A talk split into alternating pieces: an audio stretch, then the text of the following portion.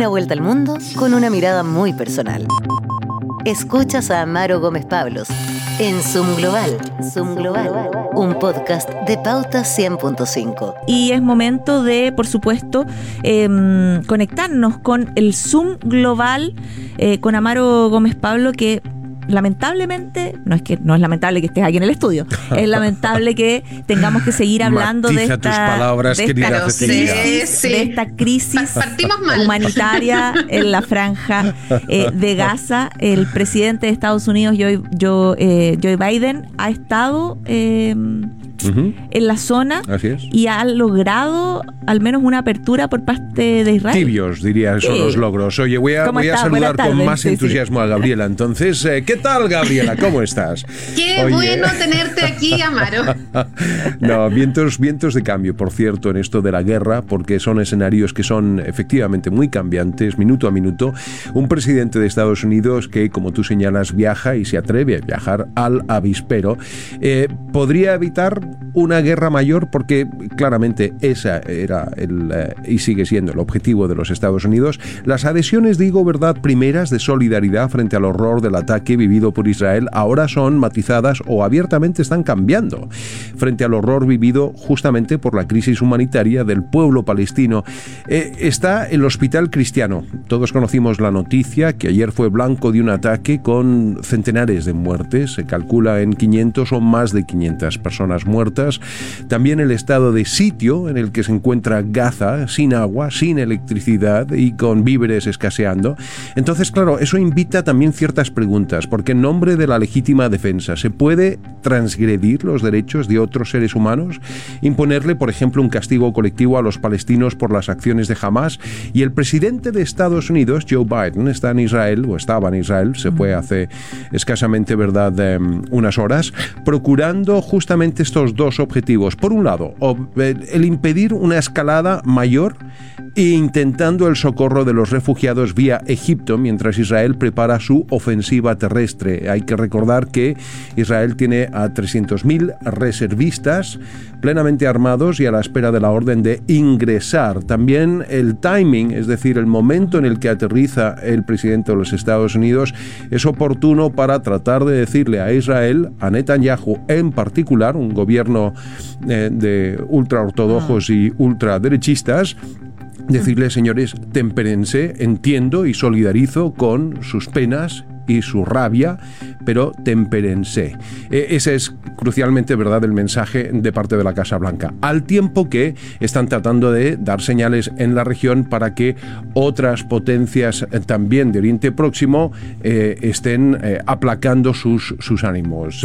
esto está cambiando minuto a minuto. Sí, claro, está cambiando minuto a minuto y es bien complejo para el presidente de Estados Unidos que finalmente intenta mediar en un conflicto para que no pase a mayores, eh, pero con un fuerte respaldo a Netanyahu, por lo menos, o por lo que dijo hoy día, respecto de lo que pasó ayer con esta masacre, con este bombardeo a un hospital que entendemos no se puede por convenios internacionales eh, em, bombardear algún... Nadie puede hacerlo, no lo puede hacer jamás, no lo puede hacer Israel. No se sabe si es jamás o Israel. Israel dice, verdad, que es la contraparte y a su vez jamás dice que es Israel. Ahora, hay que señalar, sí, que los primeros ha, habido una filtración de audios de Hamas.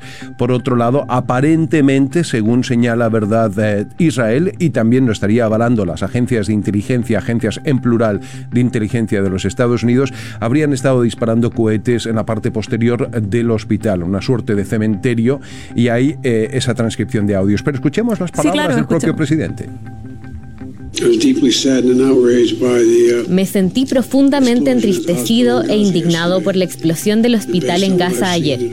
Y según lo que he visto, parece como si lo hubiera hecho el otro bando. Pero hay mucha gente que no está segura. Así que tenemos mucho trabajo por delante.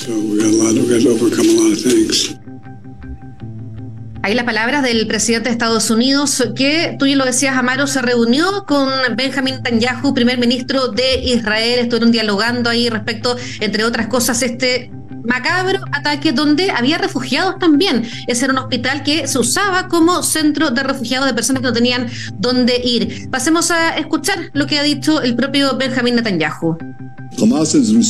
Hamas es responsable y debe rendir cuentas por las víctimas civiles. Israel hará todo lo posible por mantener a los civiles fuera de peligro.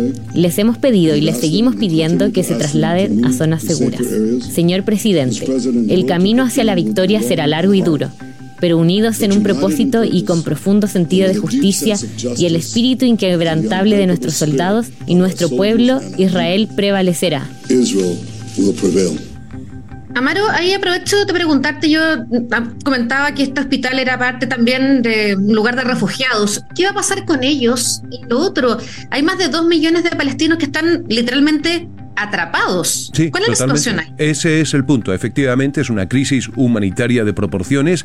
Decirte además, por ejemplo, con el entrenamiento que uno mismo tiene y además siendo de perogrullo, si yo fuera periodista al interior de Gaza cubriendo este conflicto, uno de los lugares donde tomaría refugio es en las inmediaciones del hospital o en el mismo hospital. ¿Me entiendes? Es decir, porque uno imagina que jamás va a ser blanco de un ataque por las convenciones mínimas de guerra que, que existen. Ahora, en eh, la situación de, los refugiados y con respecto para unir también con la visita del presidente de los Estados Unidos, que ha tenido éxitos bastante parciales, eh, eh, finalmente ha logrado que Egipto efectivamente abra el paso fronterizo de Rafa, pero se señala que van a estar permitiendo solamente y tan solo 20 camiones con ayuda humanitaria al interior de, de Gaza. Y por otro lado, ¿verdad? El presidente de los Estados Unidos ha señalado que Israel a su vez también se ha comprometido a no entorpecer u obstruir eh, la entrega de alimentos, de agua y de medicina desde Egipto. Pero lo otro que es también muy relevante y en atención a tu pregunta, Gaby, es que Jordania y Egipto, que son ambos países que por su vecindad les ha salpicado, ¿verdad?, la crisis de refugiados, eh, hay que ponerse en su contexto. Es decir, ambos están diciendo por ahora no vamos a recibir a esta población civil. Eh, estaría Chile, por ejemplo, dispuesto dispuesto a abrir de la noche a la mañana a sus puertas a centenares de miles de personas, ¿cuánto tiempo se van a quedar? Eso no está resuelto. No estoy con, eh, con ello avalando, ¿verdad?, la política de ocupación de Israel. Es la gran interrogante que también se hace, por ejemplo, Egipto y también Jordania. Por eso la negativa en principio de estos dos países. Y algo muy relevante, el rey de Jordania. Jordania hay que entender que por ponerlo en términos verdad eh, regionales, es una suerte de Suiza en Oriente Próximo. Es siempre verdad un negociador, un mediador y un aliado, pero no incondicional de los Estados Unidos. Eh, y con eso es muy interesante que, habiendo pactado un encuentro con el presidente eh, norteamericano, con Joe Biden, resulta que después de lo que fue el atentado contra el hospital, ese encuentro con el rey Abdallah no fue no ocurrió y tampoco con los líderes palestinos. Mm. Estados Unidos solo pudo encontrarse con sus pares eh, en Israel. Y eso tendrá que ver con esta mm, incertidumbre que había respecto de quién había atacado el hospital, eh, me imagino, em, y tiene que ver también con que em, no hay disposición para eh, recibir a los refugiados, por más que Estados Unidos realice su intermediación. Eh, ¿Cuál es la postura del resto de los países? Eso es muy interesante, es decir, la postura que puedan tener, por ejemplo, Emiratos Árabes o Bahrein, eh, pequeño país eh, productor de petróleo también. Bueno, condenaron al principio las acciones de Hamas sin ningún tipo de titubeo, de manera bastante explícita. Ambos han normalizado en el marco de lo que hablamos también en días previos, este, los acuerdos Abraham. Ambos habían normalizado sus relaciones con eh, Israel. Veremos si eso se sostiene. Arabia Saudita lo iba a hacer, pero ya echó pie atrás em, y se ha acercado más bien a Irán, algo sin precedentes. Eh, Irán siendo verdad eh, el, el, país detrás de Hamas. Qatar también es financista de Hamas, pero es a su vez a través de su gobierno que Estados Unidos a través de las autoridades catarís, trata y le envía mensajes al grupo terrorista, a Hamas, eh, para mediar una solución. Eh. y en el Líbano, al norte de Israel, esto es lo que preocupa, porque es ahí donde hay otro grupo extremo, parecido ¿verdad? a Hamas, que se llama Hezbollah, eh, y es posible que con una invasión terrestre, si no antes, de parte de Israel, ellos se sumen a la guerra. Ahora, son combatientes que están formidablemente bien preparados, mucho más numerosos que jamás. Entre su arsenal, por ejemplo, cuentan con 150 50.000 cohetes de largo alcance. Es otro nivel de sofisticación, tienen amplio financiamiento, son mucho más organizados eh, y por eso, ¿verdad? Eh, ha habido ya ciertos intercambios, pero todavía no de una escala mayor eh, en lo que es la frontera con el Líbano. Y es por eso y por la presencia de Hezbollah y para contenerlos que hay dos portaaviones de los Estados Unidos. Lo mencionábamos, está el, portaaviones Gerald Ford y el Eisenhower. Ya comentábamos lo que ha sido la visita bastante breve del presidente de Estados Unidos a Israel, pero aquí aprovecho de preguntarte, y en este escenario que tú estás explicando, Amaro, ¿cuál es el miedo, el temor de Estados Unidos? ¿Qué acá. Eh, eh, es eso, es básicamente una escalada pero ya exponencial, que se abra además particularmente un segundo frente de guerra al norte de Israel con Hezbollah y que Irán también pueda incursionar en la guerra, porque Irán ya ha señalado a través de sus propias autoridades que las acciones de Israel no van a ser, verdad, eh, pasivamente respondidas, sino más bien están mirándolas con atención y que va a haber una reacción.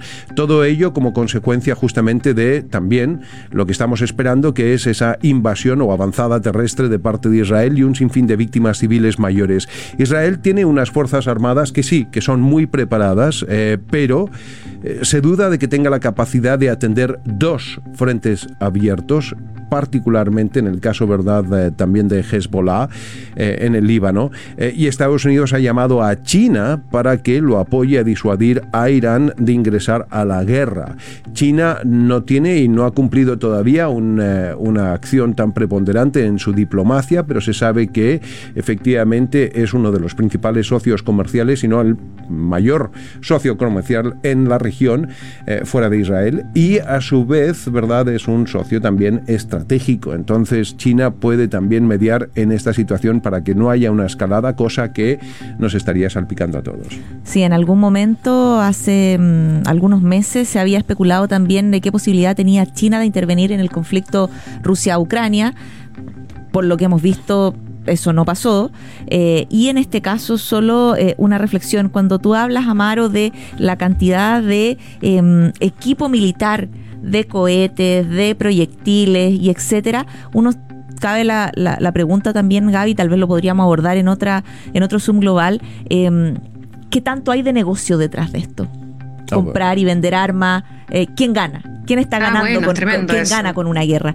Eh, por lo pronto, Amaro, solo saber cuál es la postura que tiene Chile. El presidente andaba de gira mm, en China y justo antes de embarcarse de vuelta a, nuestro país, eh, habló Sí, y conocemos lo que ha sido el corazón del presidente previo, ¿verdad?, eh, cuando era en su calidad de diputado eh, abiertamente pro-palestino. Ha tenido que temperar sus declaraciones, sin lugar a dudas, pero de todas maneras, escuchemos, ¿verdad?, esta declaración y veamos qué tal cae al embajador de Israel aquí en Santiago. Escuchemos.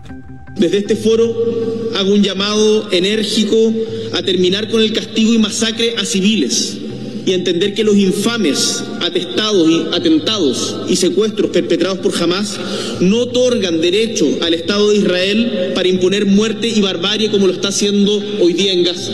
Levantemos también nuestras voces ante esta tragedia que no puede sino conmocionarnos y llamarnos a la acción. Bueno, ahí las eh, palabras del presidente en el contexto de una gira en China donde, em, recordemos, inició en materia de derechos humanos por hablar y tuvo efectivamente la audacia de plantear el tema de derechos humanos en China, señalando que los jóvenes no tenían que perder el derecho a rebelarse y al día siguiente señaló que China es una sola.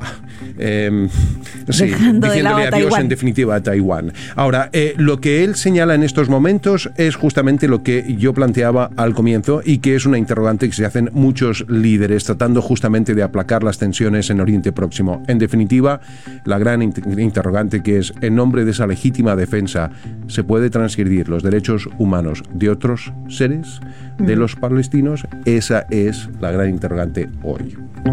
Una vuelta al mundo con una mirada muy personal. Escuchaste a Amaro Gómez Pablos en Zoom Global. Zoom Global. Síguenos en pauta.cl y en Radio Pauta 100.5.